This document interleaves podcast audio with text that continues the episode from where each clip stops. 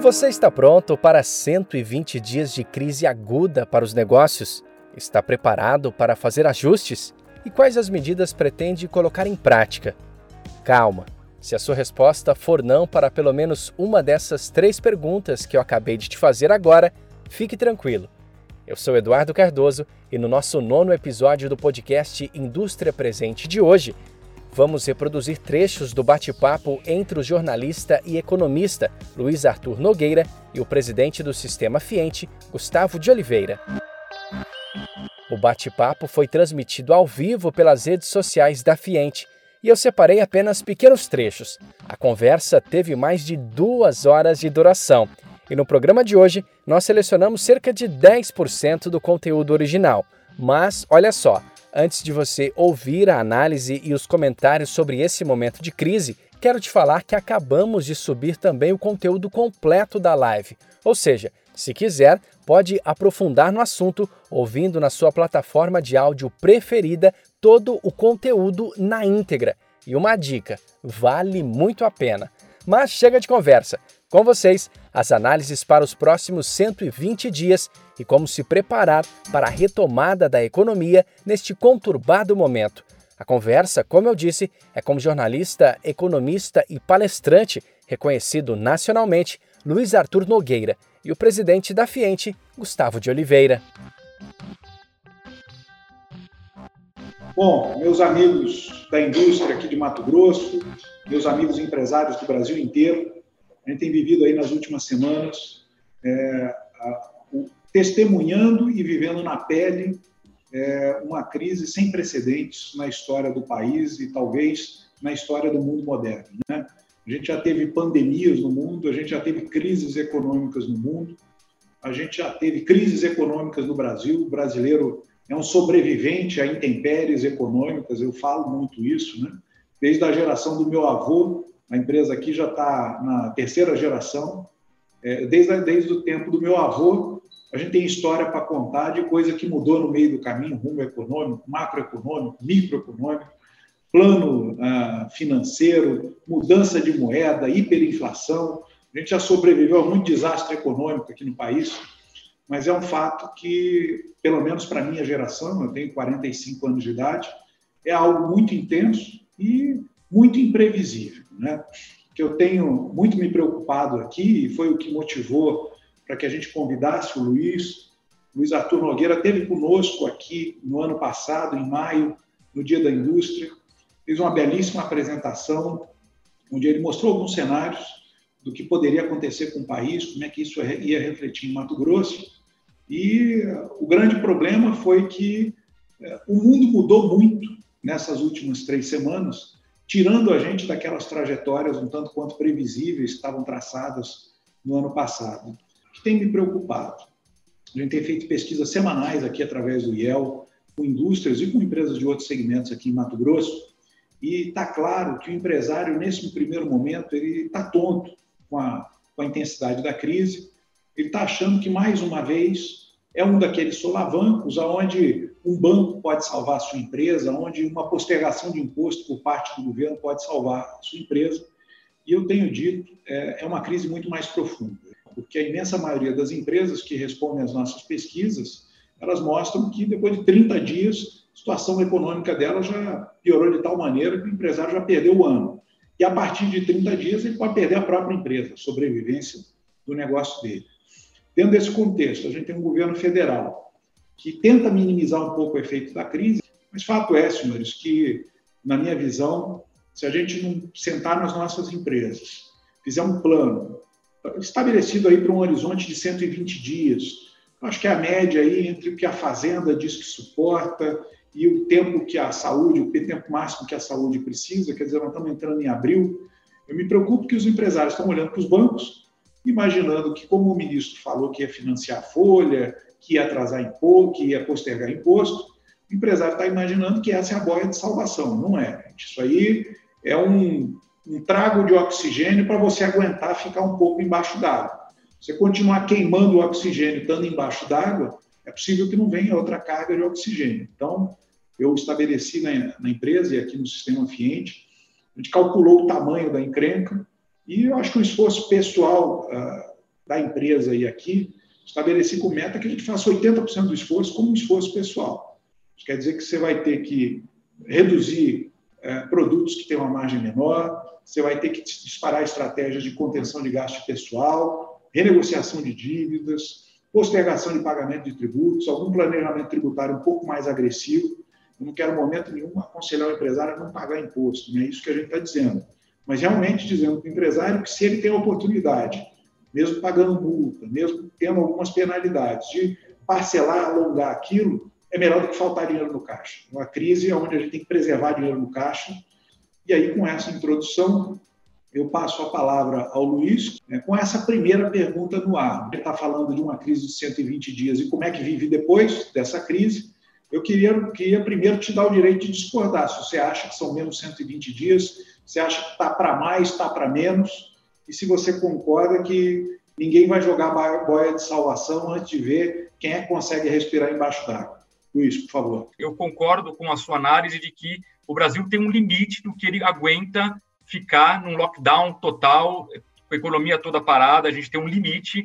É, me incomoda muito quando as pessoas ficam usando como bússola o que a Alemanha está fazendo, o que a Europa como um todo está fazendo. O Brasil não tem a renda média que uma Alemanha tem. É óbvio que a economia alemã aguentaria tranquilamente ficar três meses completamente parada, com foco exclusivo na pandemia, e é óbvio que o Brasil, se ficar três meses completamente parado, provavelmente os efeitos da recessão econômica, ou até mesmo de uma depressão econômica, podem ser ainda mais graves do que o próprio efeito da pandemia.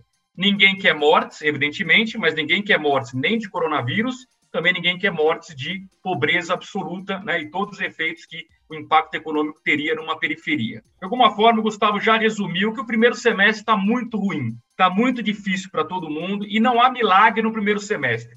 Vamos aproveitar o primeiro semestre para fazer lição de casa, para olhar para dentro da empresa, para pegar esse tubo de oxigênio que o governo está oferecendo e vamos, claro, olhar principalmente para o segundo semestre. É onde a recuperação vai começar, é quando a recuperação vai começar. Mas o grande debate, a grande dúvida é qual vai ser o ritmo dessa recuperação.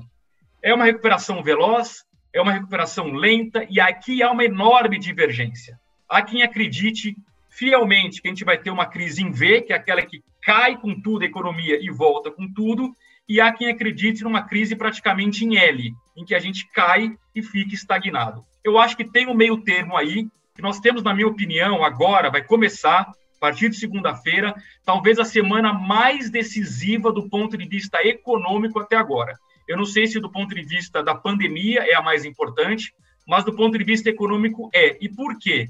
Porque simplesmente nós vamos chegar no quinto dia útil de abril, que será ao longo da semana que vem, que é quando as empresas têm contas a pagar, que é quando as empresas têm salário para depositar. E é aí que a gente vai descobrir quem tem caixa, quem não tem caixa.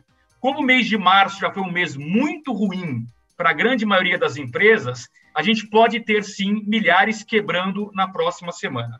Aí alguém vai dizer o seguinte: puxa vida, mas o governo anunciou uma série de linhas de crédito para ajudar, inclusive, na folha de pagamentos. Qual é o problema?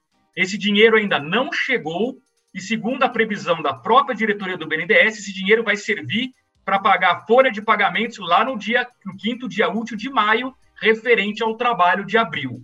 Portanto, quem paga a conta agora do dia quinto, do quinto dia útil de abril é quem guardou caixa em março. E nem todo mundo conseguiu guardar caixa em março, em março, porque muitas empresas simplesmente não faturaram, não tiveram receita. Então, vamos acompanhar com muita atenção o que vai acontecer nesta semana, porque o tubo de oxigênio, usando a analogia do Gustavo, ainda não chegou para as empresas. Na prática, o dinheiro a ser emprestado a juros baixos ainda não caiu no caixa das empresas. Estou começando com a primeira etapa, o cenário mundial. O que eu queria relembrar a todos? 2020 já era um ano em que o mundo iria crescer menos. Motivo: guerra comercial entre Estados Unidos e China. O mundo cresceu muito nos últimos 10, 11 anos, desde o auge da crise lá de 2008 e 2009. Então, para o mundo, é a primeira crise em 10 anos.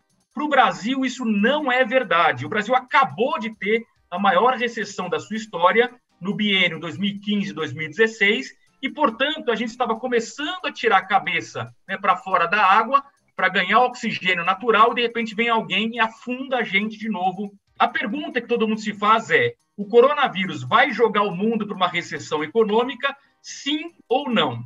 Eu diria que hoje o cenário mais provável é sim, no contexto de que recessão econômica significa que o mundo como um todo, na média, vai ter crescimento negativo esse ano, ou seja, uma pequena queda do PIB, que eu prevejo hoje entre 0,5% e 1%. Então, eu queria passar para você, para a gente falar um pouco de Brasil. As perguntas são: setores mais atingidos aqui no Brasil pela pandemia, é, qual o tempo para a gente retomar o ritmo da economia brasileira e o elemento Bolsonaro. Se o Trump tem todo esse potencial explosivo nos Estados Unidos, nós temos aqui um presidente que briga com o ministro, briga com o governador. O, o governo vai é, ter que gastar muito, né? E a gente vai ficar anos e anos com o governo no vermelho. E, e nós, como sociedade, principalmente iniciativa privada, não tenhamos ilusão todo esse gasto público, eu estou dizendo aqui que é necessário neste momento para salvar a economia, essa conta vai ser paga lá na frente por quem? Por nós. O governo não fabrica dinheiro, aliás, não deve fabricar, não deve emitir moeda, porque isso gera inflação.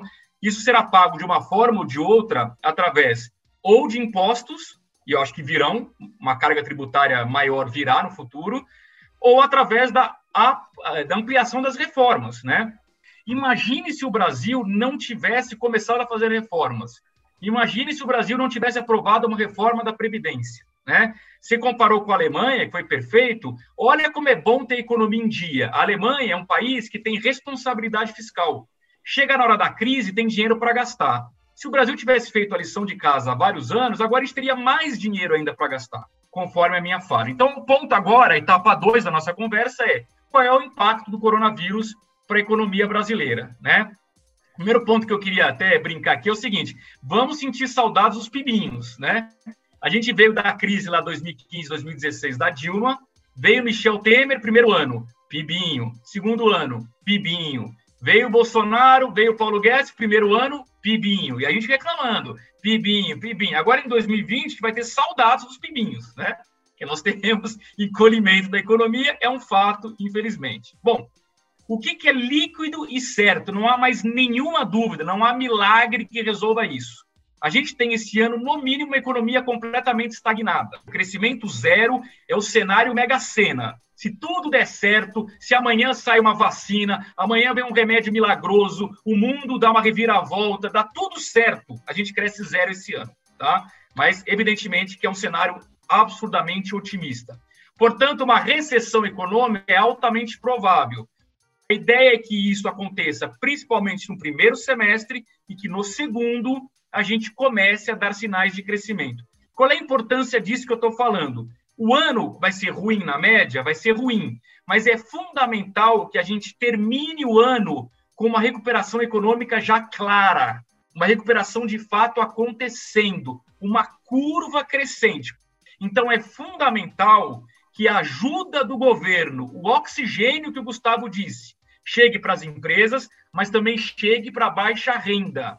O tal do cheque de 600 reais, o coronavírus, tem que chegar urgentemente para quem precisa, porque a fome tem pressa, já dizia Betinho. A fome tem urgência. Um pai e uma mãe que vê um filho passando fome, ele não vai ficar em casa de braços cruzados esperando o cheque de 600 reais, tá bom? Então, eu espero sinceramente que o dinheiro chegue rapidamente para quem precise, para que inclusive essas comunidades mais carentes possam continuar colaborando com a quarentena que é tão importante neste momento. Bom, o que, já aconteceu de fato na economia brasileira, tanto no lado real da economia quanto no lado financeiro? Já vimos nas últimas semanas uma disparada do dólar, uma queda absurda da bolsa de valores que pegou inclusive pequenos investidores que tinham entrado pela primeira vez na bolsa perderam muito dinheiro por conta do coronavírus. Nós estamos vivenciando um fechamento, por enquanto, temporário de fábricas e lojas e que nós precisamos evitar que o que é temporário vire definitivo. Em outras palavras, nós precisamos evitar que agora, no quinto dia útil de abril, nós tenhamos uma quebradeira de milhares de empresas. E vai ficar muito claro nos próximos meses. Quando a gente paralisa a economia, cai a atividade econômica, cai o pagamento de impostos. Seja porque a economia parada não há o que tributar, seja porque as pessoas, as empresas, não terão dinheiro e vão simplesmente não pagar os impostos. Portanto, um governo, como eu mencionei há pouco, já é quebrado. Um governo que veio já de outros governos, com a situação fiscal de contas públicas muito difícil, vai ver a situação piorar, seja porque ele está gastando dinheiro para estimular a economia, seja porque a arrecadação vai despencar ao longo dos próximos meses. E um ponto que eu queria lamentar, que é uma das perguntas que, que o, o Gustavo me fez aí, que envolve Bolsonaro, envolve governadores, essa disputa entre eles, na verdade, nada mais é do que uma antecipação da eleição de 2022. Eu, como brasileiro, eu, como economista, eu, como jornalista, lamento profundamente que os nossos políticos estejam, neste momento, preocupados em obter ganhos eleitorais, em obter dividendos políticos.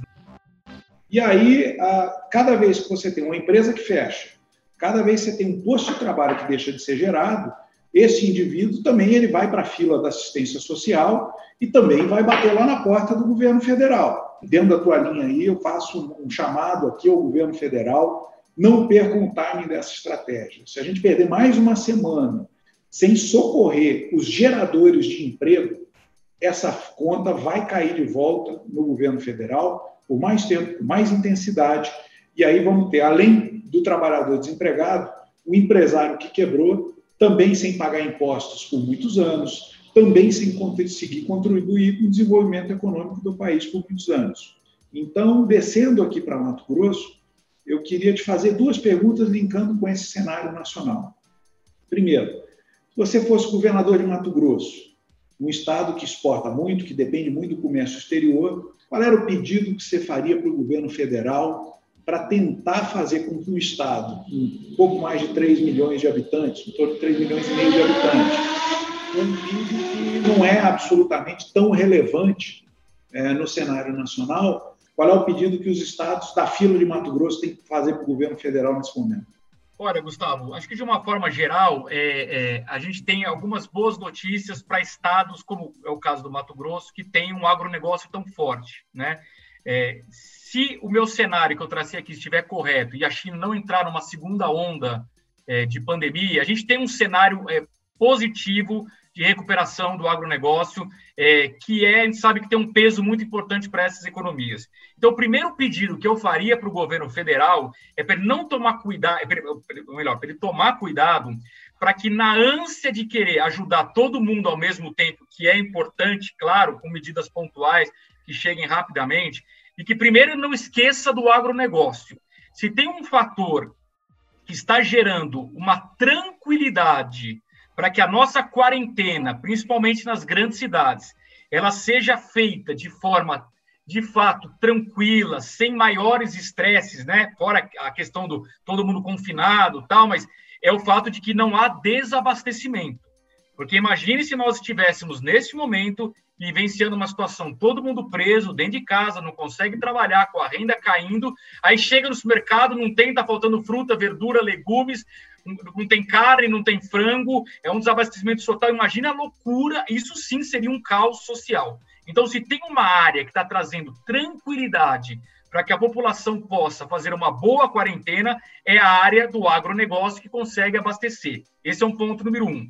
Ponto número dois: quando eu falo para vocês que a minha projeção, pegando a média aí, o Brasil deve ter um encolhimento de 2% do PIB, isso só vai acontecer porque o agronegócio deve ter um crescimento de 1, que é a minha previsão específica para o agronegócio. Porque a indústria vai cair 4, como eu falei, vai cair 3, 4. Outro ponto importante, que aí eu diria que serve não só para os governadores do Centro-Oeste, mas de uma forma geral, é o governo federal tem sim que ajudar esses estados na questão do refinanciamento de suas dívidas com a União. Fala sobre o futuro, sobre o pós-crise, né? A primeira mensagem, de alguma forma, a gente já falou. Quando a gente fala que a crise tem data para começar, tem data para terminar, a gente só não conhece a data, mas ela vai terminar, ela tem início, meio e fim. Primeira mensagem, eu gosto muito dessa capa da The Economist, né? O mundo fechou. Só que o mundo não acabou, ele só fechou. ele vai reabrir. Ele fechou, estou brincando aqui, temporariamente para balanço. Né? Estamos todos reorganizando o mundo, a gente vai reabri-lo em algum momento. E eu já dei aqui meu prognóstico, né? minha premissa, minha previsão, de que a partir de maio a gente começa seletivamente, de forma responsável, a partir de junho volta à escola, enfim, já falei bastante sobre as minhas previsões. Bom, o que, que vem depois da pandemia? Né? Eu queria fazer um olhar sobre o Brasil ao longo aí dos próximos meses. A economia no pós-crise. Primeira boa notícia: a gente vai ter muita demanda reprimida em vários setores. É claro que tem muito setor que não recupera o que não foi gasto. Vou dar um exemplo de novo no setor de restaurantes. Se eu hoje não fui a um restaurante, porque eu estou em quarentena, em agosto, quando eu voltar a frequentar restaurante, eu não vou duas vezes almoçar no mesmo dia para compensar esse almoço de hoje que eu não fiz. Então, essa venda, o dono do restaurante perdeu e não vai recuperar. Ponto. Agora, eu poderia ter trocado hoje o meu carro. Não o fiz porque eu estou de quarentena. Se eu estivesse programando essa compra, essa troca, eu posso adiá-la para o segundo semestre e, portanto, quando a gente olha o ano, a montadora vai ter o veículo vendido para mim do mesmo jeito. Ela apenas não vendeu em abril, não vendeu em abril e vai vender em outubro, mas a venda ocorrerá. Portanto, a demanda reprimida por uma troca de veículos, ela vai acontecer depois quando a economia voltar ao normal. Setor moveleiro. Muita gente estava programando fazer uma reforma em casa, trocar os móveis. Ninguém vai fazer isso agora. Como ele mesmo disse, a empresa dele deve ter faturamento zero no mês de abril. Mas essa pessoa, assim que a economia voltar ao normal, ela vai reprogramar aquela reforma, em vez de fazer em abril, ela faz em setembro. Então, alguns setores vão conseguir recuperar, pelo menos parcialmente, aquilo que perdeu ao longo da crise. Outros, infelizmente, não. Outra oportunidade da crise, com esse dólar muito caro e com a China com problemas de fornecimento, nós estamos obrigando alguns setores aqui da indústria nacional a fabricar aqui o que antes era importado. Exemplo, indústria de autopeças. Já sei de algumas indústrias de autopeças que estão fabricando componentes de veículos aqui que não mais serão importados da China. Isso é uma boa notícia porque é uma espécie de substituição de importações. E há também a oportunidade para o setor exportador. Outro efeito pós-crise, esse efeito é incalculável. O Brasil nunca teve a oportunidade de rodar sua economia em tempos normais, o que não é agora, com taxa de juros tão baixa vai acabar a crise, a economia vai voltar, pode até ser que o Banco Central faça um pequeno ajuste, mas eu estou prevendo que em 2021, principalmente, nós vamos ter o primeiro ano de economia normal com juros baixos.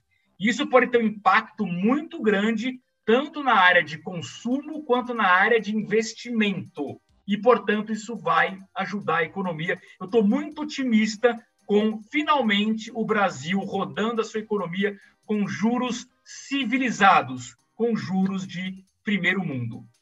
As empresas, algumas vão ter que demitir, não tem jeito. E elas vão aprender a ganhar produtividade, a trabalhar da mesma forma com menos funcionários. Isso é um drama social, porque quando a economia voltar a rodar, essa empresa talvez não recontrate todos os trabalhadores que foram demitidos, porque a empresa ganhou produtividade, investiu em tecnologia, treinou mão de obra, portanto, ela aprendeu a produzir mais com menos pessoas. A velocidade da recuperação da economia brasileira em 2021 e agora também no segundo semestre de 2020 dependerá da nossa capacidade de salvar empresas e trabalhadores. Se a gente destruir tudo, não houver empresas e não houver consumidores com renda, não haverá recuperação econômica. Por isso que eu para fornecer aquilo que você precisa. É só um exemplo pequeno, é só um exemplo simbólico, mas é hora de união. Outro exemplo que eu queria dar é sobre a possibilidade de quem tem caixa de antecipar negociações, de fechar contratos, mesmo que a entrega seja feita apenas no segundo semestre. Não vamos ficar em casa e ficar usando como desculpa o coronavírus ou a quarentena para não fazer negócio, para não assinar contrato. De novo, mesmo que o pagamento só saia no segundo semestre, mesmo que o fornecimento do produto só ocorra no segundo semestre, quanto mais contratos a gente antecipar agora, mais calma a gente vai gerar para os agentes econômicos e mais a gente ajuda a movimentar a economia. Então, se a gente puder movimentar um centavo, vamos movimentar. Um centavo é melhor do que zero real neste momento. Até porque eu posso garantir que se você tem um carro velho para empurrar num negócio, a hora é agora. Se você quer comprar um apartamento, o corretor vai ter o dia inteiro para te atender.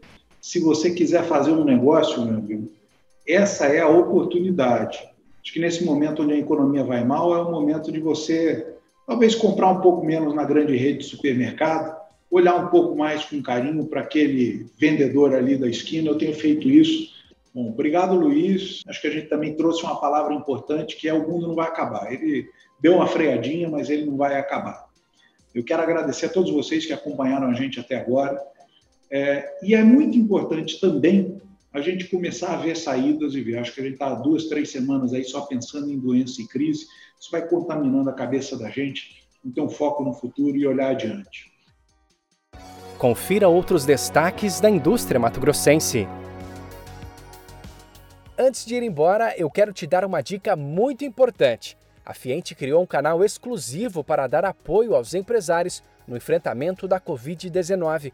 No endereço fiente.com.br barra coronavírus estão reunidas diversas orientações para sua empresa. E olha só, as informações são atualizadas diariamente. São vídeos, cartilhas, textos, pesquisas e informações relevantes para o seu negócio nesse momento de crise. É a indústria presente pela vida.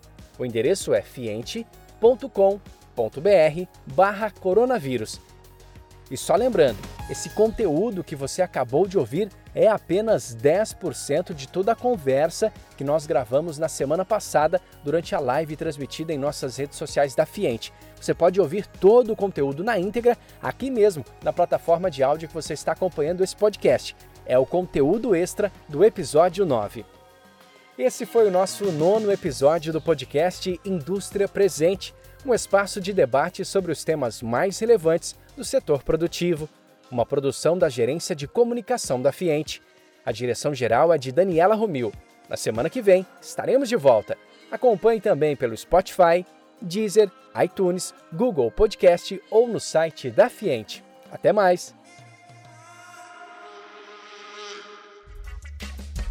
Indústria Presente, uma realização do sistema da Federação das Indústrias do Estado de Mato Grosso.